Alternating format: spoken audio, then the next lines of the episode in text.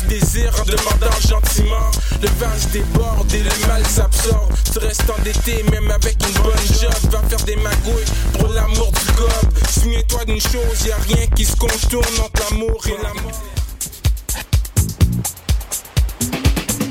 Le pique-nique électronique te ramène sur les bancs d'école pour son pique-nique triple. Viens assister à notre cours intensif de musique électronique les 31 août, 1er et 2 septembre prochains. Augmente ta moyenne de présence pour Guy Borato, 10 kg.us, Mistress Barbara, Artist of the Year, Dusky et Eats Everything. La 11e saison du pique-nique électronique se poursuit jusqu'au 22 septembre à la place de l'Homme du parc Jean-Drapeau. Pour plus de détails sur l'événement, visite le pique-nique-électronique.com et suis-nous sur les réseaux sociaux.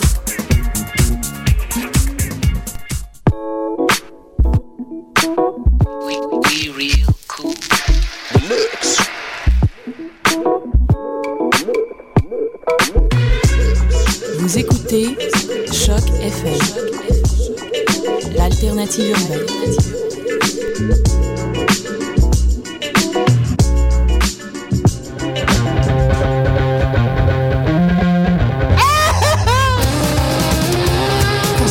livres de jambon.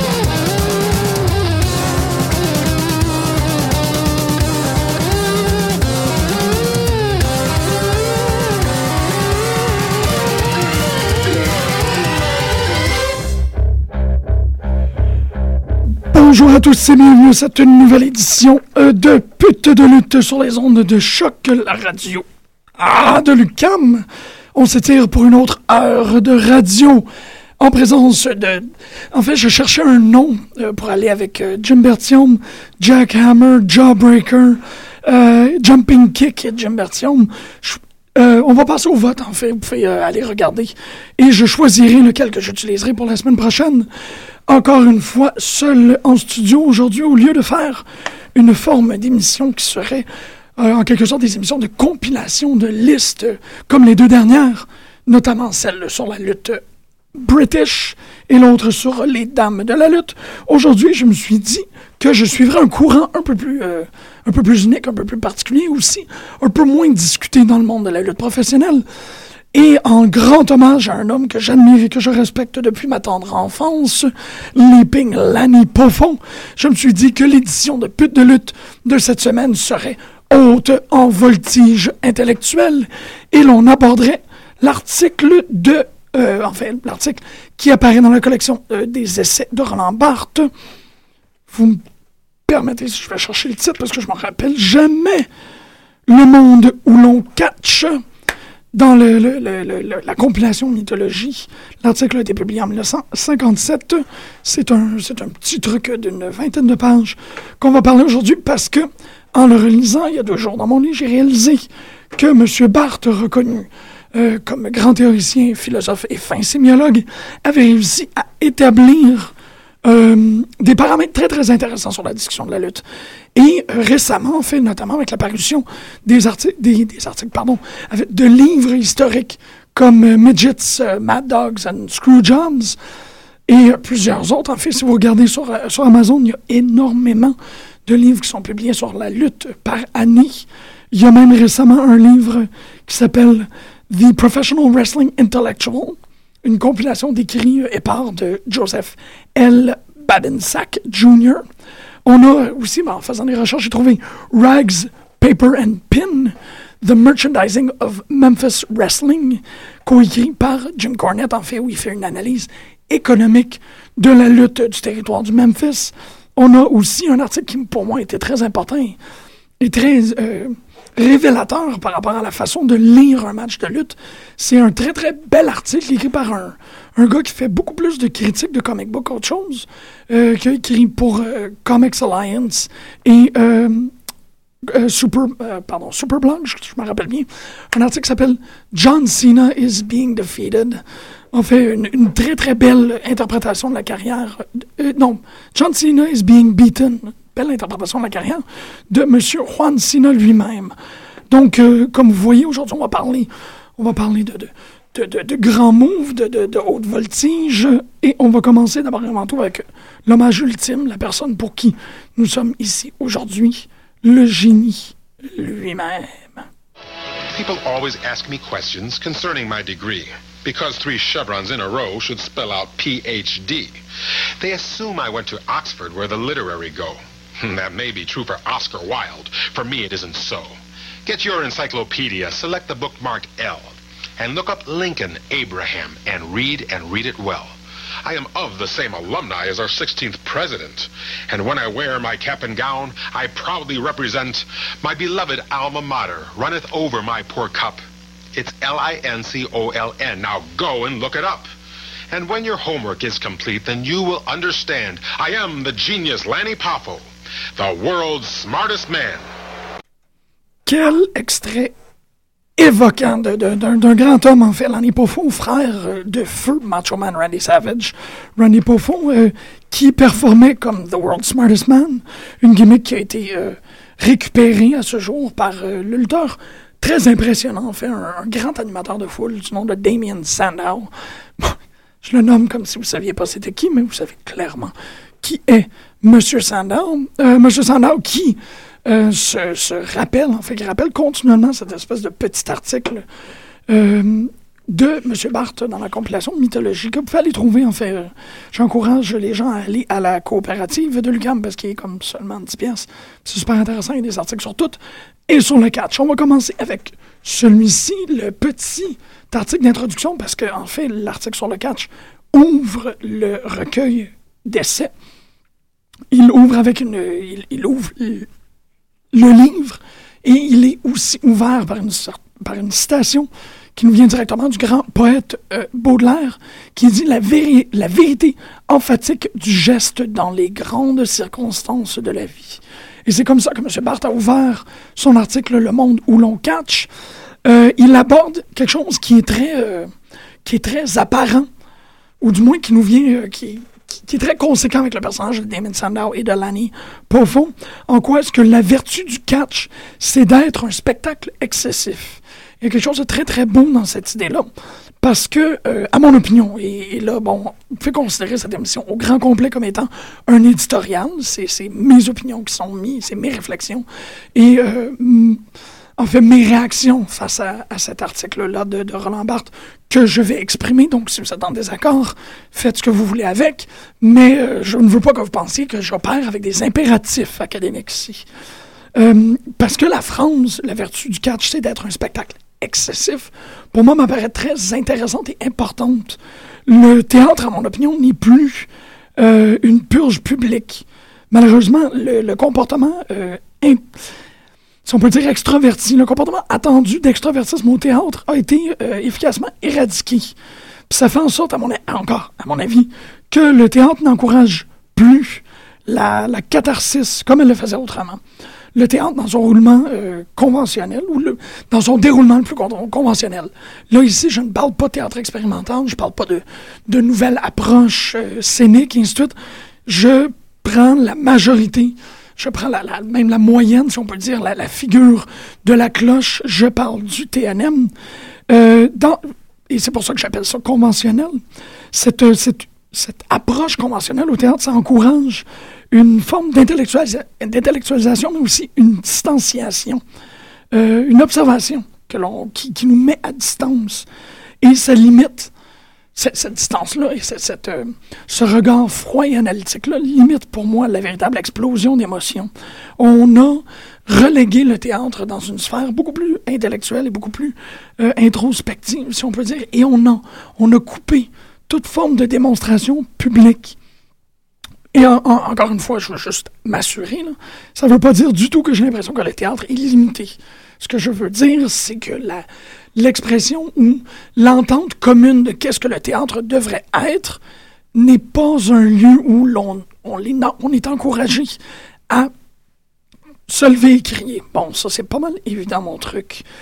Euh, mais en quelque sorte, ce théâtre-là produit pas du tout, parce que l'auditoire et, ben en fait, le spectateur et le performeur ne sont pas dans le même contrat ne sont pas du tout dans, la même, dans le même type de spectacle ou dans le même type de performance, ce qui altère tout le monde. Ça altère le, décorum installé, fait en sorte qu'on agit tous euh, dans, un, dans, un, dans un décorum. Ben oui, je l'ai déjà dit, là, mais dans un comportement rédigé et régi euh, par l'habitude stricte d'un théâtre silencieux, si je peux dire. C'est pas du tout euh, pareil, ou du moins, c'est pas du tout ce que le théâtre était à l'origine, en fait. Même à l'origine grecque, euh, antique, le théâtre était un lieu où on était, euh, on, discutait, on encourageait la conversation, euh, même très récemment, jusqu'à la Révolution française, ce qui n'est pas du tout récent, mais quand même, si on pense 2500 d'évolution humaine, pendant la Révolution française, on s'est, on s'est retrouvé dans des, dans des moments mythiques et légendaires comme celle que l'on nomme la bataille d'Hernani. Hernani, c'est une pièce de théâtre de Victor Hugo qui annonçait en quelque sorte euh, l'arrivée du romantisme et qui était reçue par un public extrêmement mitigé.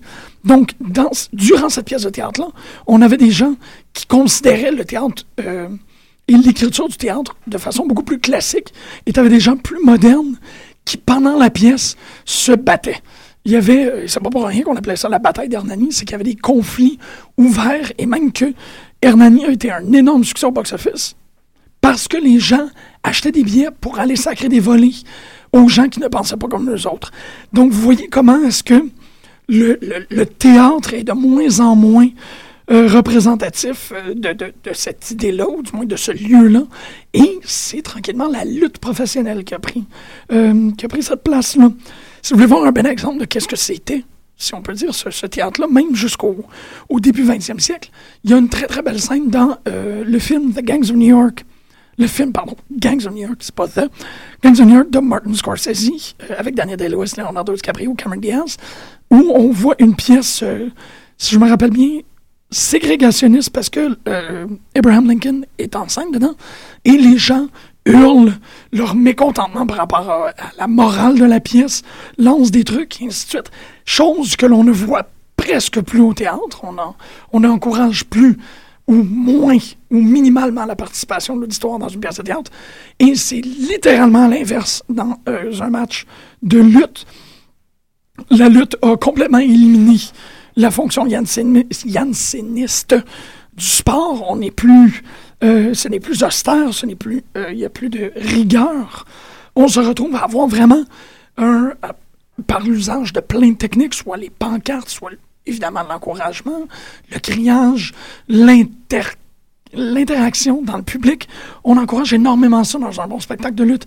Et c'est pour ça que des événements, euh, clairement, j'allais en parler, des événements comme Battle War, où euh, en fait, pour les gens qui ne sont pas allés, il y a un, monsieur d'âge certain, un monsieur quand même assez vieux, qui, je ne sais pas si c'est son, c'est son but, c'est sa mission, c'est son objectif lorsqu'il se présente à ces événements-là.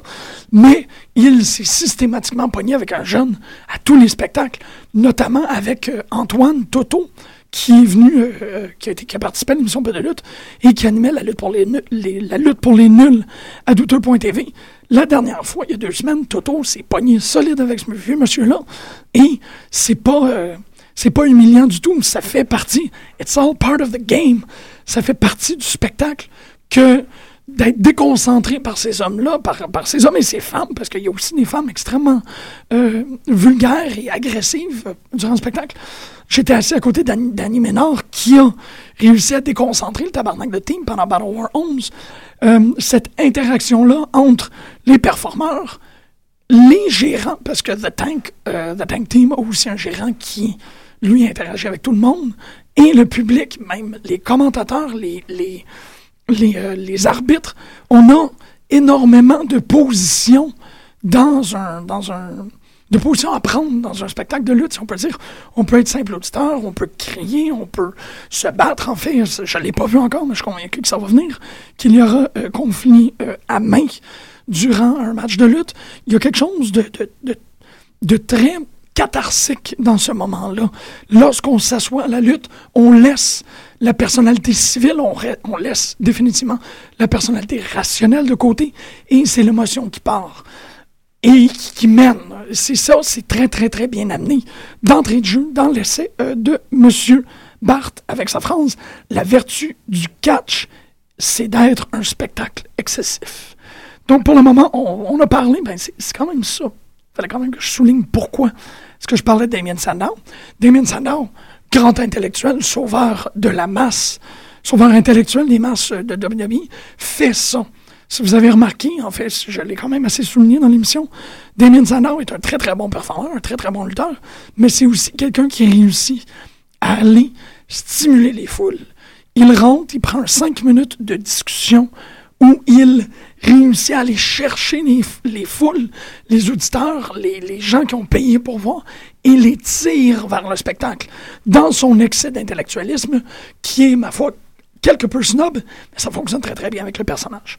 Donc on va prendre une petite pause, on va aller écouter la pièce titre de M. Sandow et on va revenir avec une autre, un autre exergue de mythologie de Roland Barthes.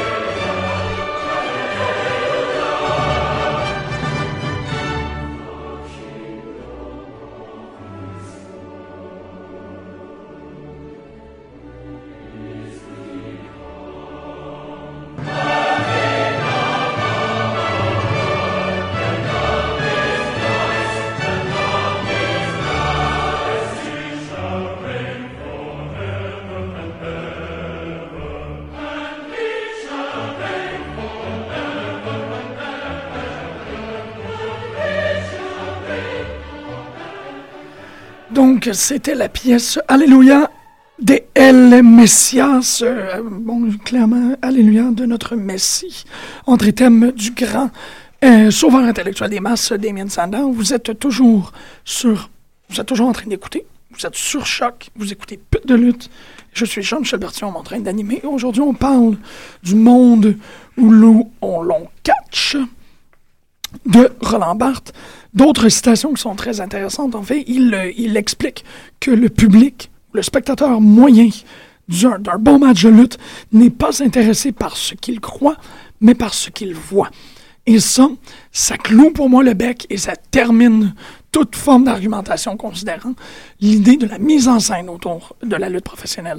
Nous le savons tous, nous sommes tous très conscients et ça ne réduit pas du tout l'importance du spectacle qui est mis devant nous parce que nous savons que nous ne sommes pas en train de regarder une compétition sportive yanciniste, comme je vous le disais, qui est, qui est pas codifiée mais qui est réglementée au quart de tour, on a vu assez d'arbitres se faire déconcentrer pour encore croire ça. Ce qui intéresse le spectateur de lutte, c'est ce qu'il voit et non ce qu'il croit. Et, une fois de plus, ça me ramène à une thématique que j'ai évoquée, ou du moins un petit filon que j'ai laissé au début, l'idée d'un emportement émotif. L'emportement émotif est beaucoup plus important que la réflexion et euh, l'intériorisation du spectacle l'intériorisation, si on peut, si on peut y aller dans des catégories aussi crudes que ça, c'est le domaine du théâtre institutionnel. Là, on, s'installe et on, observe la mise en scène et ainsi de suite. On regarde les décors et les costumes et tout. Les émotions sont bien apportées ou bien soutenues par cette mise en scène-là. Et ça c'est bien, ça c'est bien dans son coin. Mais de l'autre côté, l'émotivité et la lutte professionnelle, le catch, ne nécessitent pas ce costume, ce décor, cette mise en scène pour être capable de passer l'émotion. L'émotion passe par la performance et la performance tout seul. Il y a pas, en fait, il y énormément d'importance dans le costume de lutteur. On peut dessiner énormément d'indices sur le personnage, mais ça ne va pas changer la vocation du spectacle. C'est pour ça qu'il porte des bobettes. On aime les bobettes. Une autre citation importante de Roland Barthes, c'est que le vrai catch se joue dans ces salles de seconde zone où le public s'accorde spontanément à la nature spectaculaire du combat. comme fait le public d'un cinéma de banlieue. Ça, je trouve ça très intéressant, une belle, une belle petite pointe en quelque sorte. Le fait que l'on n'est pas là pour voir quelque chose qui est monté de façon exquise, qui est monté de façon euh, subtile. On est là pour voir un spectacle qui nous en met plein les yeux. Le canal n'est pas orienté vers le cerveau, il est orienté vers le cœur, et c'est ce qui nous encourage à nous lever et à crier. C'est ce qui nous, c'est ce qui vient nous chercher dans un spectacle de lutte. Et c'est ce qui fait que l'on veut s'inclure dans un spectacle de lutte. C'est le pur canal émotif mais en même temps, cette évocation de la zone, cette salle de seconde zone, où le public s'accorde spontanément à la nature spectaculaire du spectacle, euh, du combat. Moi, je trouve ça très intéressant parce que, bon, depuis le début de l'émission Peu de lutte, Costa et moi et euh, Pascal, on a eu la chance de euh, s'offrir beaucoup plus de spectacles, et, aussi nos amis, de s'offrir beaucoup plus de spectacles de lutte et donc d'aller voir les spectacles en personne. Je me rappelle d'être allé voir la WWE quand j'étais jeune, mais puisque ces, événements-là avaient lieu au forum, on était quand même placé loin. La proximité n'y était pas. Le cri n'avait absolument aucune chance d'affecter la personne qui était dans le ring, et c'est pas du tout le cas avec notamment l'expérience que j'ai vécue avec TNA quand ils sont venus euh, au stade de...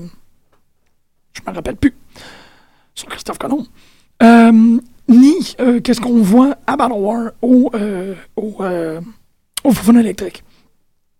Cette lutte, cette forme de lutte que l'on, que l'on nomme lutte de sous-sol, vient très très bien supporter l'affirmation de Barthes. La lutte à la télévision, c'est quelque chose. Ben, en fait, on a tous été élevés par la lutte à la télévision, mais c'est quelque chose que, de bien précis et de bien situé faudrait pas le voir comme étant la forme la plus accomplie ou importante de la lutte. C'est même pas la plus représentative.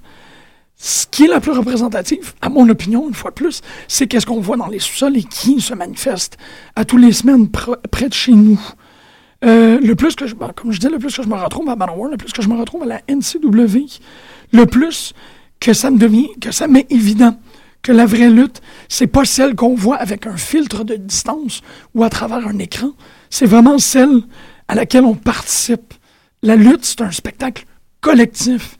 Et c'est pour ça que moi, en tant que personne, j'écoute euh, rarement la lutte seule. Je l'écoute à la fin de recherche, je veux savoir qu'est-ce qui s'est passé et tout. Mais euh, la participation émotive, il n'est pas euh, tant que ça. Je suis beaucoup plus encouragé, enclin maintenant à aller euh, crier malgré, euh, malgré mes carences évidentes de voix, aller crier dans une aréna parce que c'est ça. Les, les, les, lutteurs et les arbitres et les présentateurs et les gérants et les managers et les valets, et tout, sont, font, une grande partie du spectacle de la lutte. Mais il faut pas négliger l'énorme partie qui est aussi le public. Un bon public est capable de renverser un spectacle, est capable de, d'augmenter la, la pulsion et l'émotivité que l'on vit pendant un spectacle comme ça n'est pas croyable. Vraiment, ça vaut la peine, puis c'est ça, il faudrait quand même pas penser le monde de la lutte uniquement en termes de télévision. Parce que même si es avec 5, 6, 7, 11, 12 de tes chums qui crient, c'est pas la même chose que d'être là et de, et de crier et d'être entendu. On va aller écouter un autre promo du Genius et on continue avec Roland the Destroyer Bart. Et sont le monde où l'on catch. Behold, the world's smartest man, so masculine and proud, the epitome of genius, amazingly endowed. A one-man wrestling renaissance, just let your heart rejoice and bathe in all the luxury of my poetic voice. The best of my competitors are so inferior. I far outthink their greatest thoughts with my posterior. And when the bell has sounded on my stunning victory, I'll view that messy spot where my opponent used to be. The aristocratic pleasure of inflicting so much pain gives rise to so much passion, it is bordered on insane. Although my verse may seem perverse to every foreign fan, I'm still the genius Lanny Poffo, the world's smartest man. Verve! C'est immense. On continue avec une, une, autre citation bien intéressante. Le mal étant le climat naturel du catch, le combat régulier prend surtout une valeur d'exception.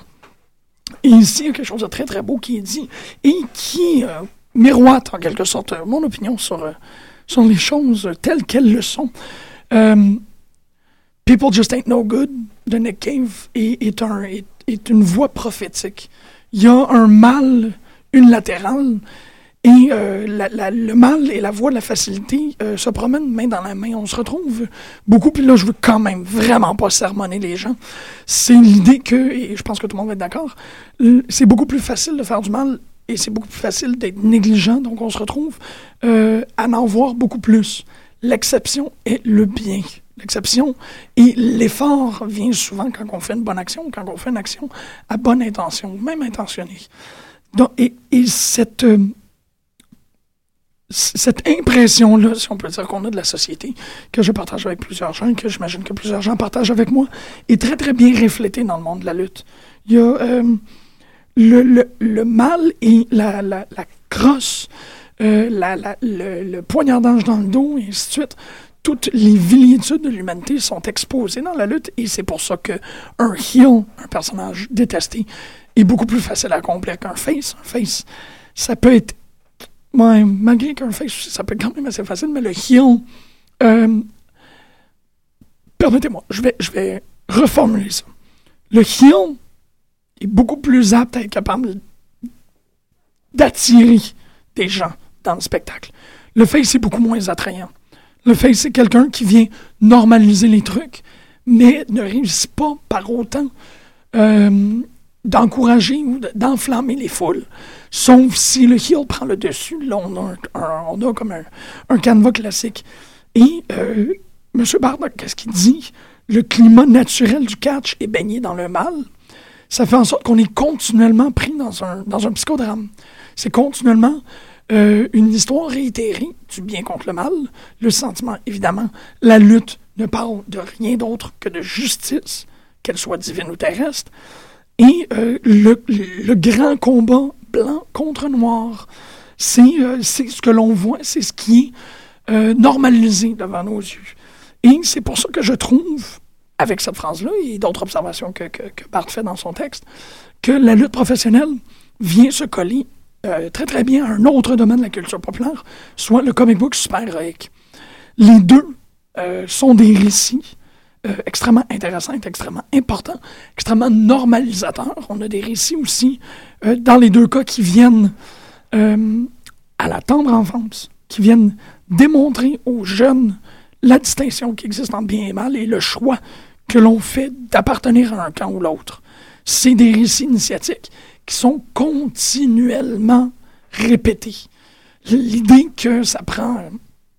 Il y, a, un journaliste qui a évalué que c'est essentiellement 112 heures d'écoute pour être... 112 heures d'écoute par année pour être à jour dans une fédération comme TNA. C'est essentiellement, je dirais la même chose, 112 heures par année pour, euh, j'ai dit par jour, je crois, 112 heures par année pour être à jour dans euh, une fédération comme la NCW au Québec, la TOW ou Battle War. Disons approximativement, mais non, ça peut pas être ça, ça va être beaucoup moins pour la fédération de sous-sol, c'est deux heures par semaine, plus un, trois ou quatre heures de pay-per-view.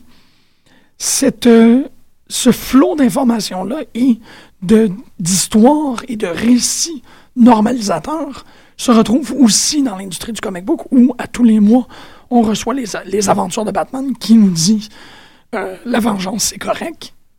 Étrangement. Je vais prendre un autre exemple. Je vais aller avec Superman. Superman, c'est des valeurs beaucoup plus cadrées. Superman a des valeurs essentiellement euh, similaires à celles de John Cena. On a ces formes-là qui sont continuellement réitérées dans l'imaginaire. Et en même temps, qu'est-ce que qu'est-ce qui est intéressant chez les, dans les deux domaines, c'est que, comme vous avez vu, le comic book super-héroïque prend de plus en plus de place et de plus en plus médiatisé, mais euh, il provient de la même souche. Quand on parle, ou quand que l'on entend parler, les proto-geeks, les premiers à avoir euh, étudié ou considéré le comic book comme étant un médium sérieux et, euh, et légitime, on a essentiellement les mêmes paroles rapportées que les gens qui défendent la lutte professionnelle, comme moi. Bon, là, évidemment, je viens aussi du monde du comic. J'ai euh, une vocation d'appréciation du comic book super donc c'est un peu normal que, que le, ce monologue euh, centre, pas mais centre, centre coupe, centre relie. Mais on retrouve exactement la même chose dans euh, le, le produit en soi-même.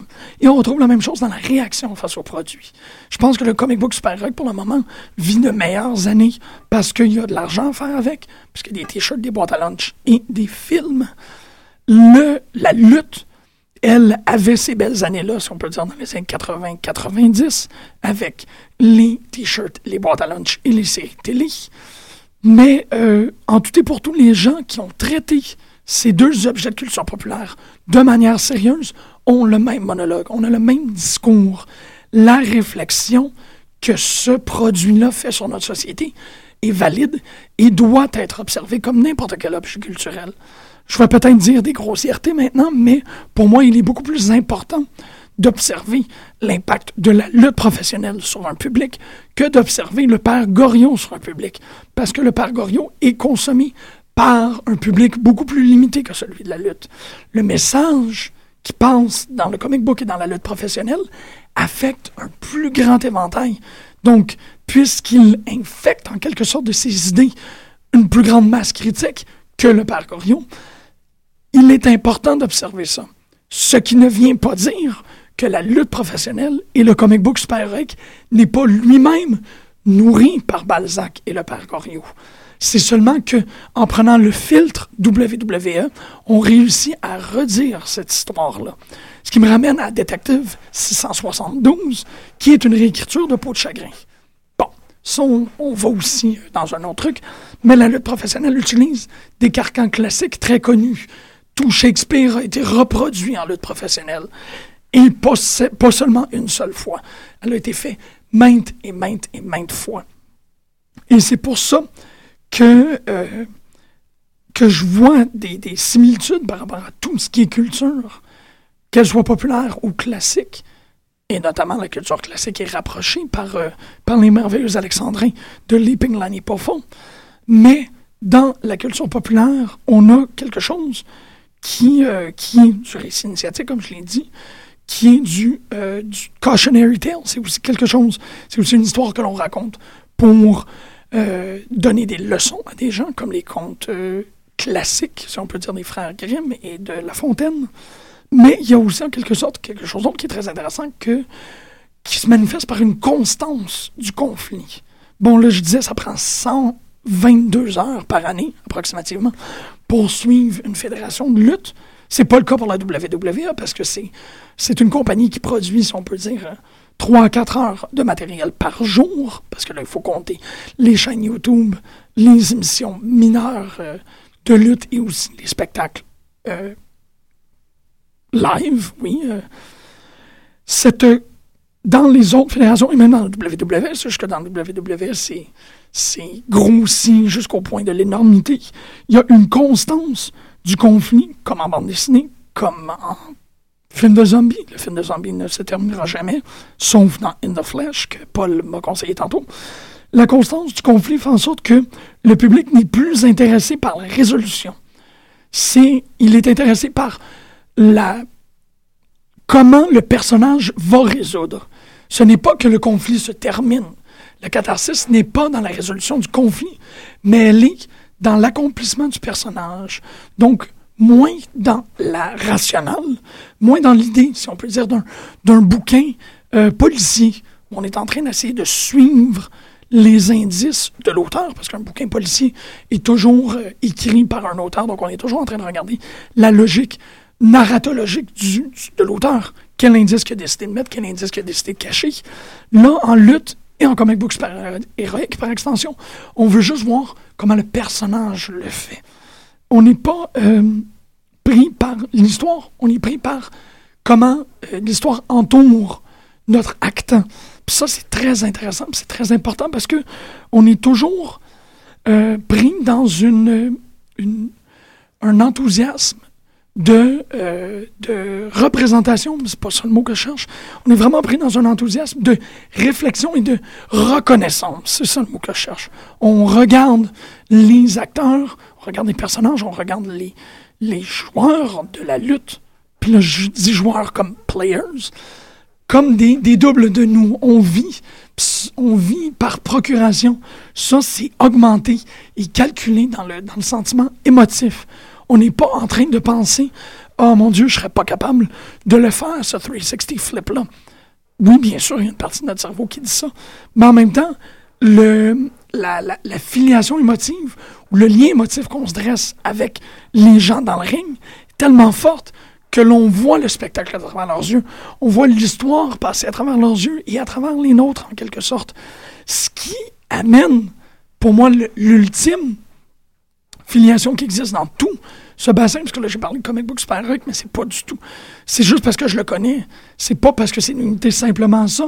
C'est euh, la lutte professionnelle doit être reléguée dans le monde ou dans le cosmos du geek moderne parce qu'il vit et il opère sous les mêmes règles.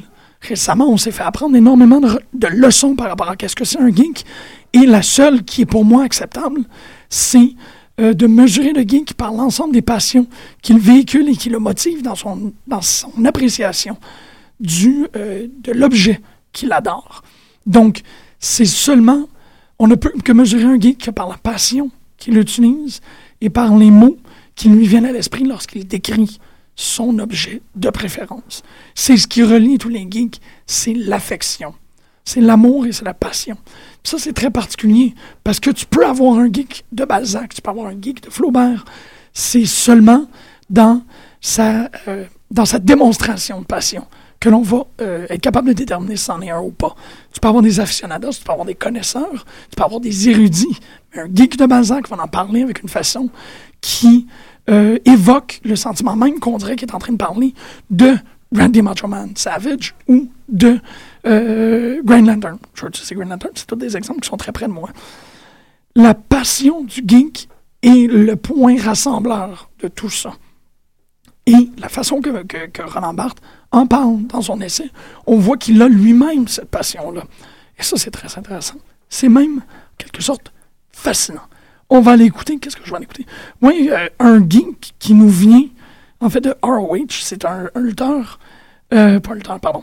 C'est un rappeur qui s'appelle Cody Beware. Bon, évidemment, là, tout de suite, on voit un rappeur qui a décidé de s'inscrire dans l'affiliation de la lutte professionnelle, qui a fait une pièce pour The Kings of Wrestling, le tag team de ROH, qui comportait, bon, Chris Masters et euh, celui que l'on appelle euh, Claudio Castoglio, mais je suis pas capable.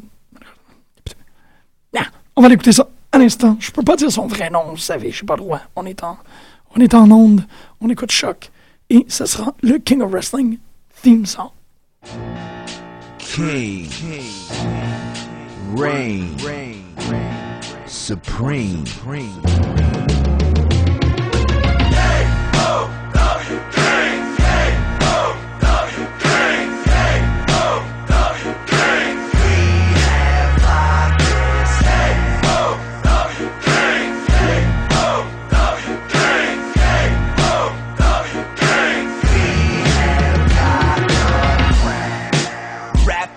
on a waist. Crowd we are packing a place. Hero, audio, the ace and the Wayne. Turn up the audio, you hear what I mean? The kings of wrestling, second to none. Finish the competition quicker with the KRS One. The rolling elbow, the European uppercut, son. Ricola bomb, flash kick, their vision is done. I repeat, competition is none.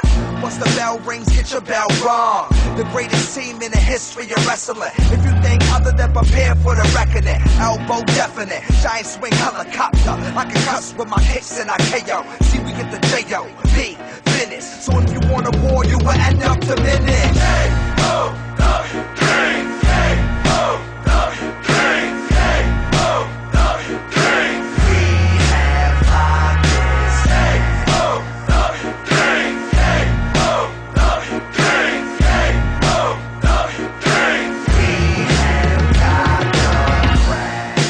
Loyal to the game, fuck the money and the fame.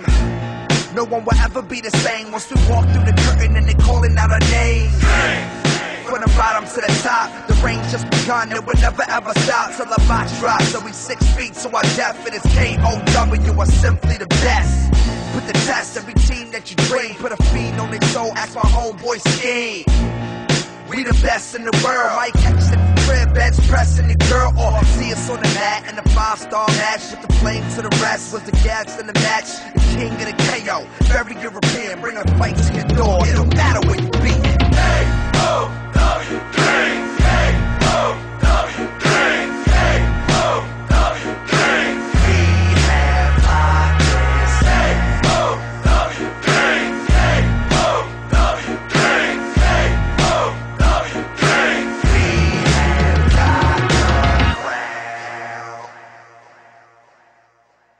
Entertainment. Anyone who tries to make a distinction between education and entertainment doesn't know the first thing about either. Famed sociologist Marshall McLuhan. Entertainment in our society is at a tragic all-time low. Riddled with nonsensical pop culture that has little or no social, moral, or educational qualities.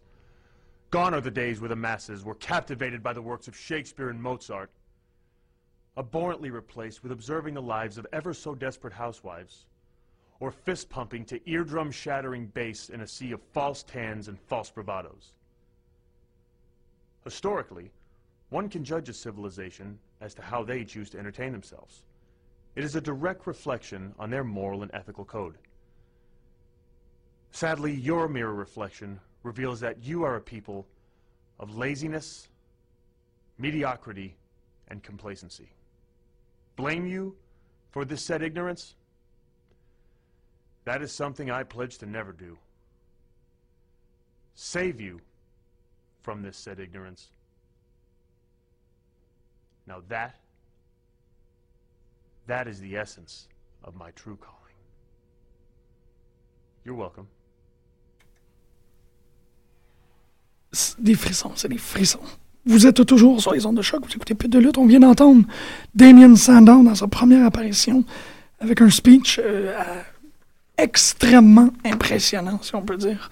Moi, j'ai une admiration profonde pour ces, euh, ces, ces lutteurs-là qui ont des gimmicks d'intellectuels. Ben, une admiration, oui, mais c'est juste que j'embarque en mille à l'heure. Euh, et j'adore, d'autant plus quand les fans de lutte s'improvisent comme des, grands penseurs. C'est clairement le cas avec Roland Barthes. Vous aurez compris mon jeu de mots à l'instant. Euh, Roland Barthes est reconnu pour euh, avoir euh, innové énormément dans un domaine qui s'appelle la sémiologie. Puis je vais pas trop rentrer là-dedans. Mais la sémiologie, c'est l'étude des signes. En fait, le, signe est essentiellement une représentation objectivée. Non, ça ne fonctionnera pas. Je, le, on sépare le signe en deux objets, le signifiant et le signifié. Si je vous dis chaise, vous pensez à une chaise. Il y a deux unités qui sont faites juste là. Si je vous dis bien, vous pensez dans votre monde mental, vous concevez un éventail d'objets qui ramènent, qui sont rappelés à ce mot-là. Bien, chaise, cheval, concombre masqué. On a des référents ou on les a pas. Et euh, euh, M. Barthes a parlé énormément de ça. Parlé énormément de la sémiologie, a parlé de comment est-ce que l'on réfléchit les choses en termes sémiologiques. Et ce n'est pas, euh, c'est pas parce qu'il parlait de lutte dans euh, le monde où l'on catch qu'il n'a pas décidé d'inclure une grande part de sémiologie à l'intérieur. Et euh, une des choses qu'il rajoute par rapport à la sémiologie, un des grands, si vous me permettez, une des grandes qualités, c'est qu'il a été capable de parler de la lutte professionnelle comme quelque chose de pur. Et ça, c'est euh, de sémiologiquement pur, si on peut dire. Il, euh, il aborde le. Et là, je choisis mes mots, là, parce que la sémiologie, c'est quand même quelque chose de très euh, rigide. Il faut connaître son, son lexique, il faut s'assurer qu'on ne fait pas d'erreur dans ce qu'on dit. C'est correct, ça fait à peine deux minutes que j'en parle, je suis sûr que j'ai fait des erreurs de lexique, mais on s'en fout, on écoute peu de lutte. Dans son analyse sémiologique, qu'est-ce que euh, M. Barthes avance? C'est le fait que quand on écoute un match de lutte, what you see is what you get. Donc, qu'il n'y a pas de distance dans le signe. Si je te dis chaise, il est pas mal évident que la chaise que moi j'ai dans la tête et la chaise que toi tu as dans la tête, c'est pas la même. C'est assez difficile. Ce sera le même modèle, ce sera le même canevas, mais la tienne est peut-être rouge, puis la mienne est peut-être blanche moulée Ikea. Peu importe. On n'a pas la même chaise. On s'entend sur une définition minimale de la chaise. Barthes, dans Mythologie, parle de la lutte comme un lieu qui a une sémiologie pure, le lieu de la lutte où tous les référents sont immédiats. On comprend le signe dès qu'on le voit. Et c'est là où la lutte est, si on peut dire, là, une fois de plus, je reviens, c'est mon opinion, c'est un théâtre pur. Il n'y a pas d'artifice, il n'y a pas d'usage, il n'y a pas de nécessité. On peut réfléchir, on peut intellectualiser la lutte, je le fais assez souvent, mais c'est pas nécessaire. Et c'est pas, ça n'ajoute pas à la qualité ou à l'appréciation du spectacle. Le spectacle est d'abord et avant tout émotif. On peut le faire. Et on peut regarder un match de lutte simplement à travers notre lucarne émotive à cause que le signe est si plat et si parfait. Un heel, on connaît ça. Les... C'est pas que les archétypes sont plus gonflés, c'est que le signe est reconnu. On voit, dès que l'action est portée, on sait ce qu'elle veut dire, à quoi elle rapporte. Il y a très rarement des moments de confusion en lutte. Quelqu'un qui fait... Je vais prendre un exemple très large pour, euh, pour illustrer ça, parce que c'est pas évident. Euh, pour quelqu'un, par exemple, qui ferait euh, la prise en quatre dans, dans, un, dans le ring, dans le, le, circle, celui qui est victime de la prise en quatre, donc celui qui est en train de souffrir, va tirer vers la corde pour activer la clause de, de relâchement de la prise. Tout le monde qui écoute la lutte le sait bien. Du moins, peut-être pas les premiers, c'est la première à première vue, mais on apprend très rapidement ce code-là. Si la personne qui est en train de se faire faire une prise de soumission veut lâcher la prise, il doit se rendre vers les cordes, agripper, ou du moins toucher les cordes, et l'arbitre euh, forcera la personne qui porte la prise à lâcher. Donc, dans une situation de, euh, de prise de soumission, la personne qui est victime va ramper pour toucher les cordes. Ça, c'est super bien connu. Quand il fait ça, on sait clairement, il n'y a pas d'autre interprétation qu'il est en train d'essayer d'évader la prise parce qu'elle est trop douloureuse.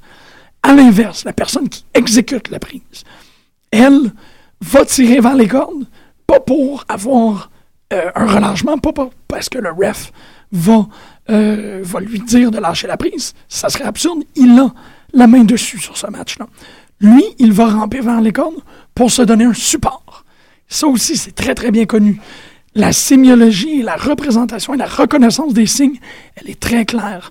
Lorsqu'il y a la prise en quatre, si celui qui exécute la prise va vers les cordes, c'est probablement un méchant parce qu'il veut aller chercher un, levier qui va faire que la prise de soumission va être beaucoup plus dévastatrice. Si celui qui est victime de la prise va vers la lutte, va vers la corde, lui, il lutte de façon défensive, donc il essaie de s'en sortir. C'est de cette manière que je crois que Roland Barthes décrit la sémiologie de la lutte. Tout est parfaitement compris, chaque clin d'œil. Le clin d'œil de quelqu'un qui est dégueulasse et monstrueux, comme il le décrit, a une, interprétation complètement différente du clin d'œil du beau bonhomme. Mais les deux ne peuvent, ne sont que rarement ambigus. Si le gros dégueulasse fait un clin d'œil à quelqu'un, c'est c'est jamais vu comme étant quelque chose qu'un face ferait. Ça va être une action qui est beaucoup plus heal. C'est là où je vous dis que le signe et l'interprétation est beaucoup plus calqué. Et euh, c'est là où Barthes rajoute cette idée-là d'une pudeur déplacée. Euh, la pudeur en lutte n'est presque pas présente parce que l'on ne veut pas brouiller les signes. On veut que les gens comprennent immédiatement qu'est-ce qui est en train de se vivre. Vous comprendrez bien. Euh, je vais prendre une pause, une petite pause, un petit breather. On va aller écouter un autre promo de Genius parce que ça m'inspire énormément. Et on va revenir, on va parler de Simio. gown and destroy my competition, thus increasing my renown. Well, I don't mind your mixed reviews. I simply do not care. But when you call me stupid, that is totally unfair. I am the genius Lanny Poffo. You really should applaud. Instead, you cut me to the quick by calling me a fraud. Oh, yes, those little sly remarks, they make me grind my teeth. There's evil on the surface, and there's poison underneath. But I'll be getting sweet revenge. Yes, everyone will pay. For those who stoop to slander, I will make you rue the day. I'm planning some atrocities for every foe and fan. I am the genius Lanny Poffo, the world's smartest man. Ça fait du bien. Ça, c'est, ben, comme je vous dis, ça inspire. Moi, ça m'amène. Donc, euh, on parlait de cette pudeur déplacée, on parlait du signe. En fait, le, le- dès l'entrée, le, la cérémonie d'entrée dans le ring, dès l'entrée, on devrait, dans le meilleur des cas, être capable de déterminer si on a un face, si on a un heel. Euh, l'ordre, en fait, il y a une époque où l'ordre d'entrée dans des matchs particuliers déterminait aussi ou donnait des très très bons indices sur, euh, sur le déroulement du match. Tout est très très. Je suis pas en train de dire que c'est pas codifié. C'est bien l'inverse. C'est très. C'est immensément, c'est énormément et c'est plaqué de codes. La lutte est un déchiffrage constant qui ne se fait pas avec l'esprit, qui se fait avec le cœur. L'exemple euh, que, que, que Bart utilise, c'est un lutteur que je ne connais pas, mais que je vais nommer à l'instant, Tauvin. Tauvin, un lutteur français, qui a l'aptitude d'être, un, euh, comme je disais tantôt, un gros dégueulasse. Tauvin, dès son entrée en ring, on savait exactement quel genre de personnage qu'on aurait à avoir à faire. On savait aussi, on avait en quelque sorte un indice de ce qu'il ferait, ce qu'il ferait pas. On a une charte dans notre tête qui se crée du comportement acceptable et inacceptable, du heel et du face. Un heel qui se met à agir en face va être immédiatement euh, interprété comme quelqu'un qui est en train de faire une transition par rapport à son compas moral. Ça aussi, c'est très intéressant parce que ça ramène ce sentiment-là que la, euh, lutte est un récit continu de la justice, un récit continu du bien et du mal. Rien n'est 100% noir, rien n'est 100% blanc. La lutte devient de plus en plus modérée. En plus, il y a des heel change, des face change continus. Albert- Alberto Del Rio et Dolph Ziggler sont des très bons exemples. On ne sait pas euh, où ces deux performeurs-là se, se situent dans ce grand graphique, dans ce grand schéma éthique-là. Ils sont continuellement en train de changer d'un bord et de l'autre. Et c'est là où, bon, l'Attitude Era, euh, notamment, a vu l'apparition des, personnages qu'on appelle des tweeners, qui, eux, sont euh, euh, pas illisibles, je dirais pas ça, mais incalculables. Et euh, c'est ce que fait, par exemple, euh, un des gros exemples que je trouve très intéressant, très intéressant c'est euh, la personne qui va utiliser, qui va faire les, qui va utiliser les règles à deux euh, essais. Fait que des gens qui vont, par exemple, lors de la première, euh, du, premier, du, du premier lock, vont courir et se mettre dans les cordes. De suite, quand tu vois cette action-là, c'est une action de, de, de, de pissou, si on peut dire. C'est quelqu'un qui, est, euh, qui cower. De suite, on est capable de lire l'action d'une certaine manière. Et euh, de l'autre côté, cette personne-là va aller, se cacher et va s'assurer que le ref défende son droit d'être dans une zone neutre, en quelque sorte. Mais dès que le ref a le dos tourné, il va frapper euh, son, adversaire. Ça, ce comportement-là, qui est euh, émotivement le plus choquant de tout, parce que là, la justice est unilatéralement transgressée. Le, le bien et le mal, le face et le heel, on est complètement, ben, on est dans un heel ultime. Des gens comme Ric Flair ont fait carrière avec des comportements comme ça. Mais euh, euh, Roland Barthes souligne ce comportement-là, le, comportement de, de transgression de la justice, comme étant le plus inflammable de tous. Donc, c'est celui que le public prend le moins bien. C'est quand les règles, euh, les règles, je veux pas dire, pas dire divines, mais on dit, on utilise quand même euh, le divin comme un, baromètre pour la justice. Les règles divines sont pliées par un ou par l'autre. Là, le signe devient beaucoup plus complexe et on, on est face à un personnage qui est un peu entre les deux. Ce qui fait que les gens deviennent de plus en plus en crise. C'est là où l'émotivité devient encore plus grosse parce que ces gens-là, on est incapable de les situer. Le face qui fait des bonnes actions, le face qui met son adversaire à terre et qui en profite pour euh, saluer la foule ou qui en profite pour aller taper, euh, des mains ou encourager des gens, et ainsi de lui va recevoir du renforcement positif de face parce qu'il agit comme on sait qu'il devrait agir.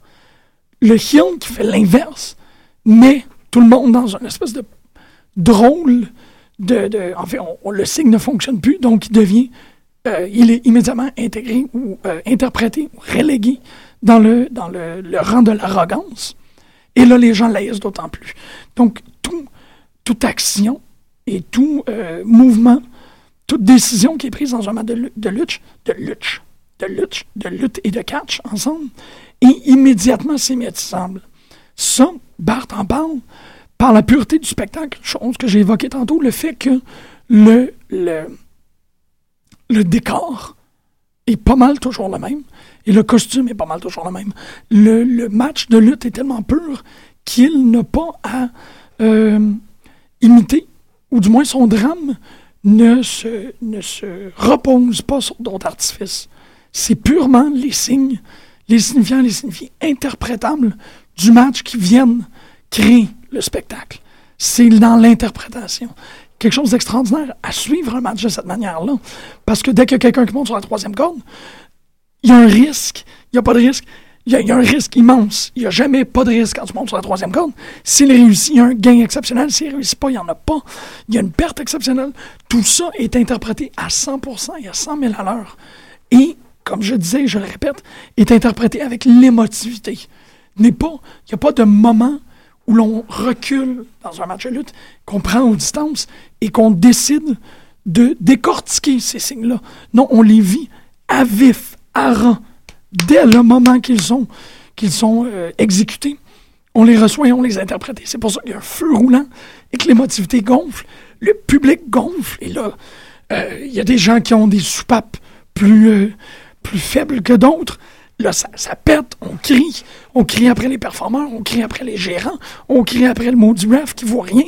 Après ça, il y a quelqu'un qui, par exemple, veut encourager tous ces nonos-là dans le ring ou qui veulent encourager les heels. Public contre public.